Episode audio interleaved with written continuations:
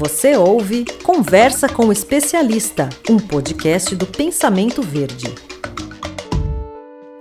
A logística reversa é um sistema que possibilita o descarte, transporte, manejo e reciclagem de bens de consumo, para que sejam convertidos novamente em matéria-prima para a indústria. E essa prática é fundamental no setor de resíduos eletroeletrônicos. Afinal, esses materiais precisam ser descartados corretamente, em pontos de entrega voluntária específicos, porque na sua composição são encontrados metais perigosos de difícil degradação, que podem causar graves problemas ambientais, caso sejam descartados de modo incorreto.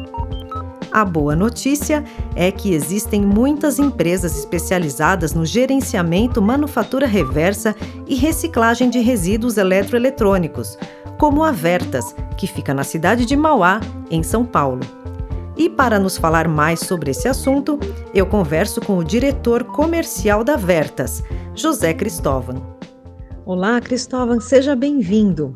Quando a gente fala em resíduos eletroeletrônicos, Estamos nos referindo a que tipo de material? Você pode explicar para a gente? Conhecido como resíduo tecnológico, o resíduo uh, do eletroeletrônico ele, ele é oriundo da, dos equipamentos que comumente usamos, né? celular, computador, de tudo aquilo que é eletroeletrônico, né? Que a gente usa na nossa casa, no nosso dia a dia, no nosso trabalho e que no final da linha de vida dele, seja por uma troca de tecnologia, por defeito, por obsolescência, ele precisa ser desmontado, precisa ser tratado antes de ser destinado, uma vez que ele é composto por substâncias perigosas. Ele, enquanto produto, não, mas ele tem lá chumbo, tem cádmio, tem mercúrio, tem lítio, é, entre outros materiais que podem tanto trazer danos ao meio ambiente como as pessoas, né, saúde das pessoas. Então ele precisa ser é, tratado em empresas que tenham licenças, é, que tenham tecnologia para fazer o processamento, transformando ele em, novamente em, em matéria-prima que volte para o mercado, para o ciclo produtivo, sem afetar o meio ambiente. O que é preciso para promover um ciclo de logística reversa de resíduos eletroeletrônicos? Bom, a gente tem que partir do ponto que a responsabilidade é compartilhada, né? Dos consumidores, dos fabricantes, distribuidores, importadores, todos que estão nesse ciclo.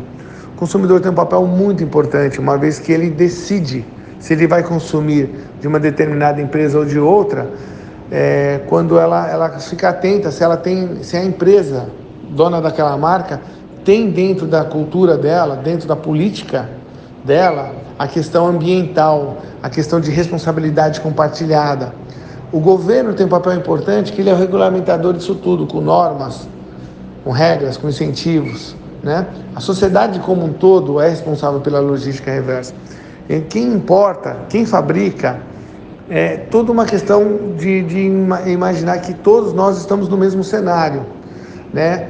E com isso, com esse compartilhamento de responsabilidades, é, fatalmente a gente acaba gerando um benefício muito importante para o meio ambiente. Nós vamos acabar é, com, diminuindo os impactos que são gerados. Essas questões que são tão, tão discutidas hoje, né, com relação ao aquecimento global, à poluição, à contaminação de solo. Então é uma responsabilidade compartilhada. Quais são as implicações legais da logística reversa de eletroeletrônicos para as empresas?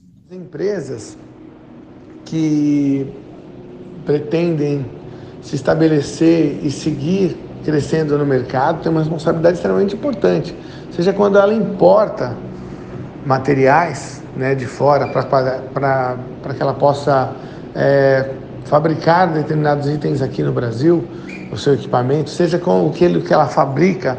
Então ela monitora todo o processo dela voltado no pós-consumo.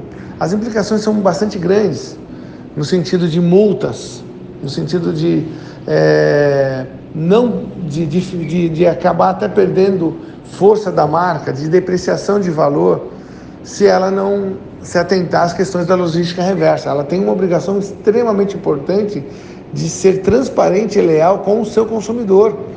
Ela, tem, ela vende e ela tem que buscar isso de volta. né? E fazer o tratamento da forma correta, lá informar esse, esse consumidor. Isso, quando ela não faz, então ela tem, ela é passiva de várias multas, ela pode ser é, perder espaço de mercado, deixar de participar de determinadas licitações e vir até a fechar, né? Por conta desse requisito ambiental que é extremamente importante em qualquer é, protocolo hoje que a gente imagina comercial. Exemplo, nós estamos falando muito do protocolo ESG, que gera um diferencial, inclusive, em bolsa de valores.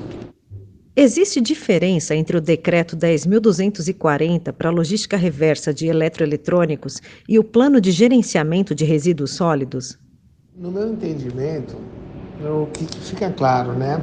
Quando você fala de um, de um PGR, no Plano de Gerenciamento de Resíduos, que as empresas elas são responsáveis e têm que fazer seus demonstrativos para os órgãos competentes, eu vejo esse, esse decreto como é, um pouco além, né?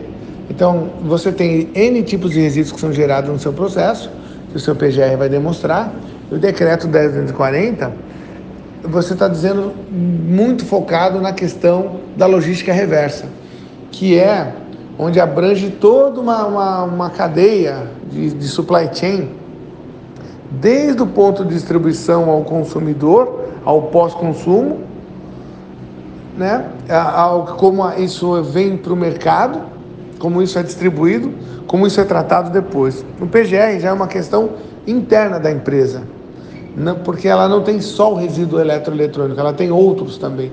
Então eu, eu, ela se completa no sentido da obrigação do fabricante, mas ela tem uma, ela cria uma responsabilidade para o distribuidor, para o consumidor.